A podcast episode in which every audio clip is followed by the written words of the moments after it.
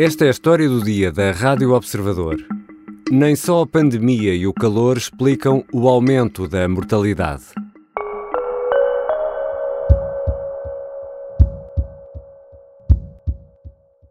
A mortalidade não deve ser eh, avaliada nem analisada isoladamente eh, ano a ano.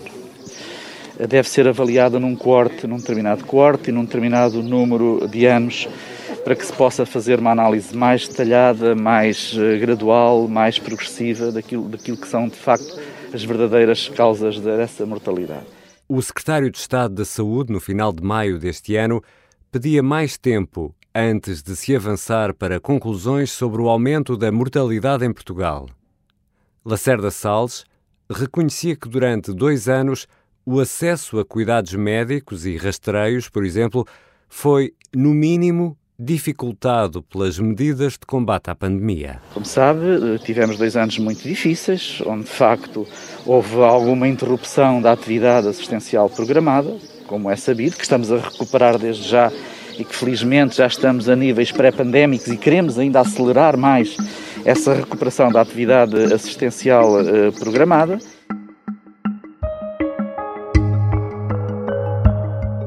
A mortalidade tem vindo a subir nos últimos anos e a pandemia por si só não explica tudo. Uma previsão feita pelo Instituto Ricardo Jorge aponta várias explicações. Uma delas é que um menor acesso aos cuidados de saúde poderá estar ligado à subida do número de mortos. Hoje vou conversar com a jornalista do Observador, Marta Leite Ferreira, que olhou para os dados e falou com especialistas. Eu sou o Ricardo Conceição e esta é a história do dia.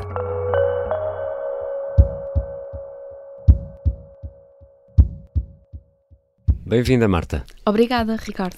Marta, como é que se define o excesso de mortalidade? Uh, o excesso de mortalidade é a diferença entre a mortalidade esperada e a mortalidade observada. Há vários métodos para calcular a mortalidade esperada, isto é, quantas pessoas se estima que vão morrer num determinado hum. período de tempo. As contas implicam sempre olhar para o passado e perceber quantas pessoas morreram, como evoluiu a taxa de mortalidade em Portugal e prever o que vai acontecer caso a situação continue a evoluir da mesma maneira. Uhum. É uma estatística, por isso não é um número concreto, tem claro. um intervalo de confiança, mas se as mortes realmente uh, verificadas ultrapassarem essa estimativa, então morreu-se mais do que as autoridades de saúde previam e há excesso de mortalidade. E é a situação que vivemos uh, nesta altura. Uh, uh, temos então um excesso de mortalidade, temos mais mortos do que aquilo que estava previsto uhum. ou que uhum. seria normal para este período. Há um valor para esse excesso? Sim, um, o dia ainda não acabou, mas a última vez que Portugal registrou um excesso de mortalidade foi a 2 de agosto. As pessoas Qualquer pessoa pode consultar estes dados numa plataforma que é o SICO, o Sistema uhum. de Informação dos Certificados de Óbito, e o que diz essa plataforma é que Tendo em conta a evolução dos últimos cinco anos, esperava-se que morressem qualquer coisa como 279 pessoas nesse dia. Essa era a linha de base. Hum. Mas a 2 de agosto morreram 347 pessoas.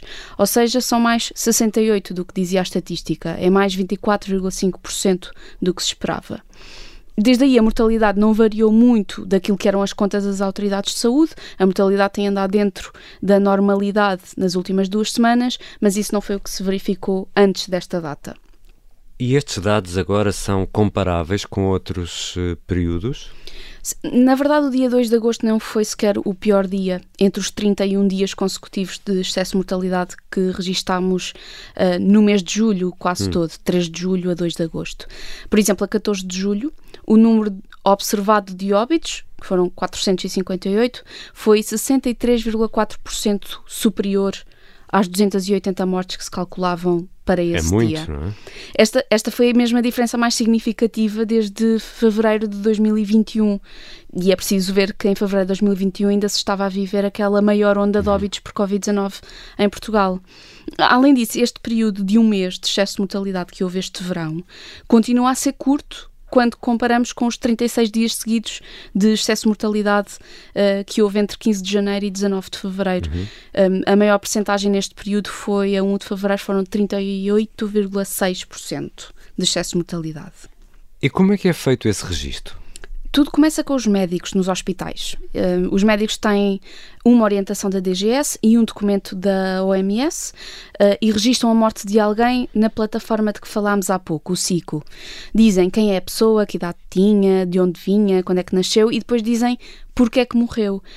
Mas aqui estamos a falar de causas muito específicas. Tinha um tumor maligno na bexiga, foi uma hepatite, houve uma complicação uhum. na gravidez.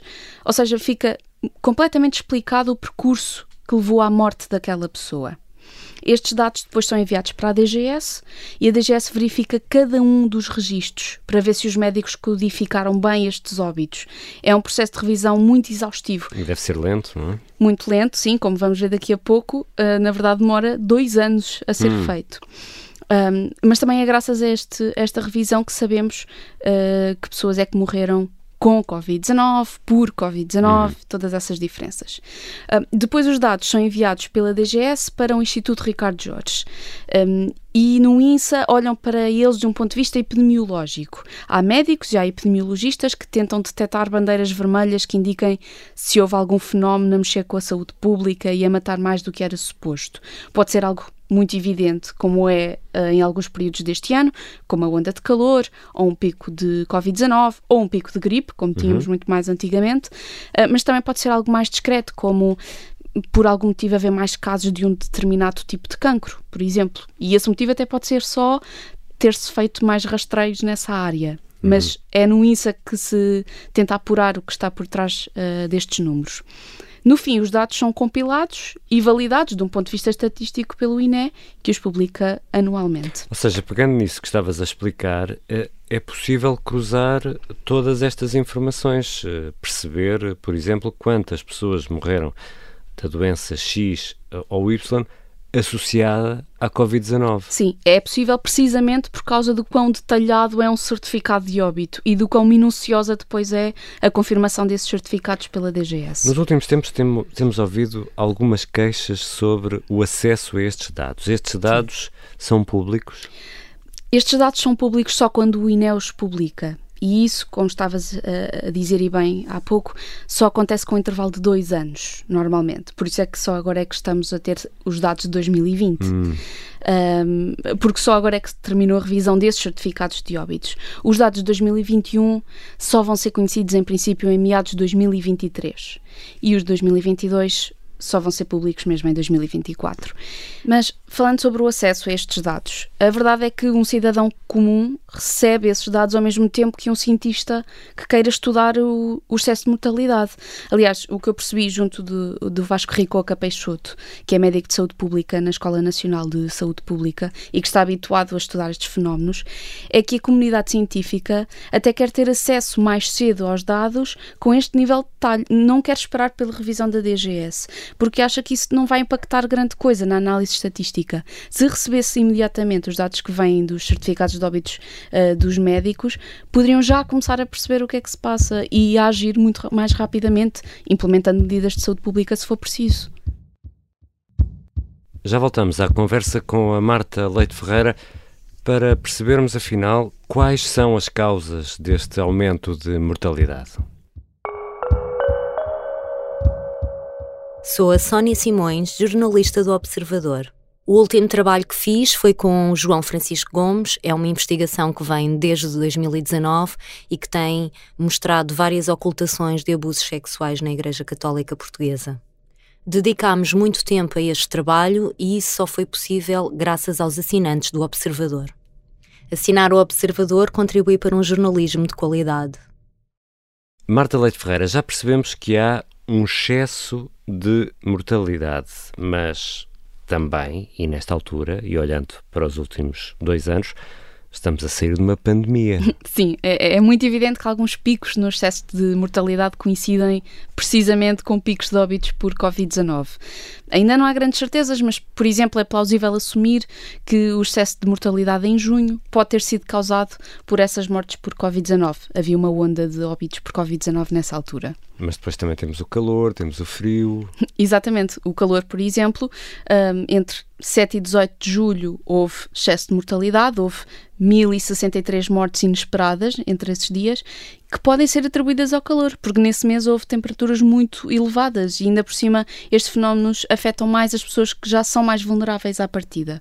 A questão é que esses motivos não explicam todos os períodos uh, com excesso de mortalidade, nem explicam as grandes diferenças entre a mortalidade esperada e a observada. Às vezes são mesmo muito profundas. Então vamos aqui entrar num ponto importante, porque tivemos consultas suspensas, tivemos hospitais quase isolados, apelos para que as pessoas ficassem em casa, mesmo doentes, só deviam ir uh, ao hospital mesmo em casos realmente urgentes. Uhum. Estamos, obviamente, a falar do auge uh, da, da, da, pandemia, estas uh, dificuldades de acesso à saúde, e segundo aquilo que percebeste, contribuíram ou não para o aumento da mortalidade? Essa pode ser parte da resposta, sim.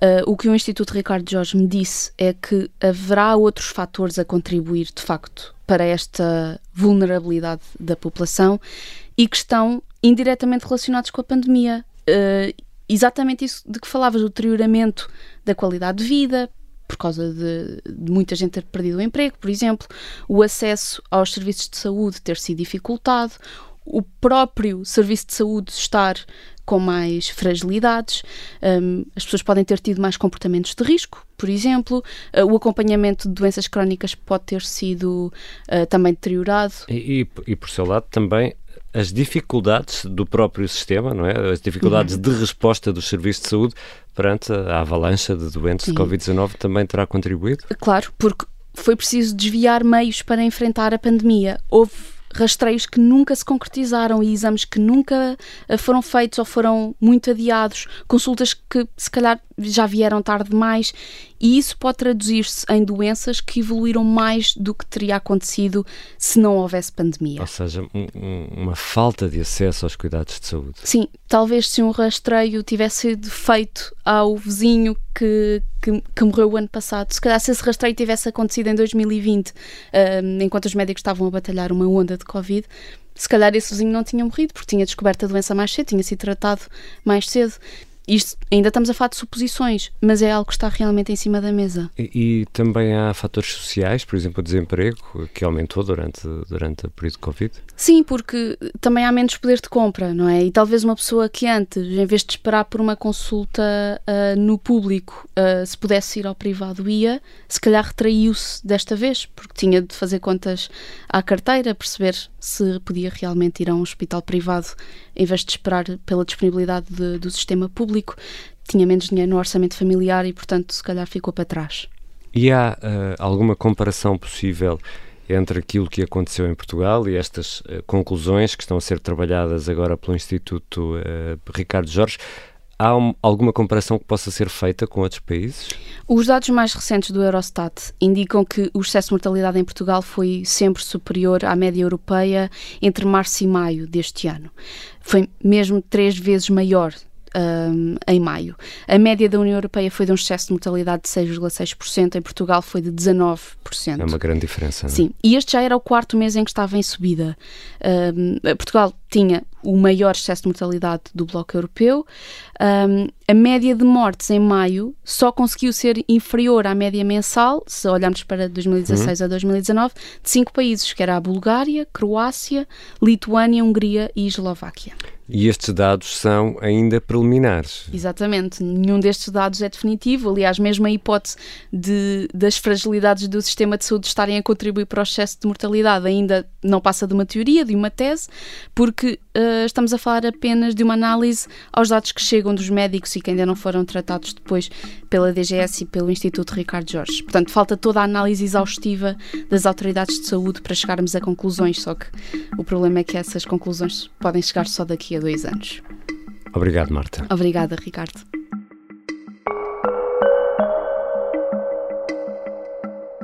A Marta Leite Ferreira é jornalista do Observador e habitualmente acompanha temas ligados à ciência. Esta foi a história do dia. A sonoplastia é do Bernardo Almeida, a música do genérico do João Ribeiro. Até amanhã.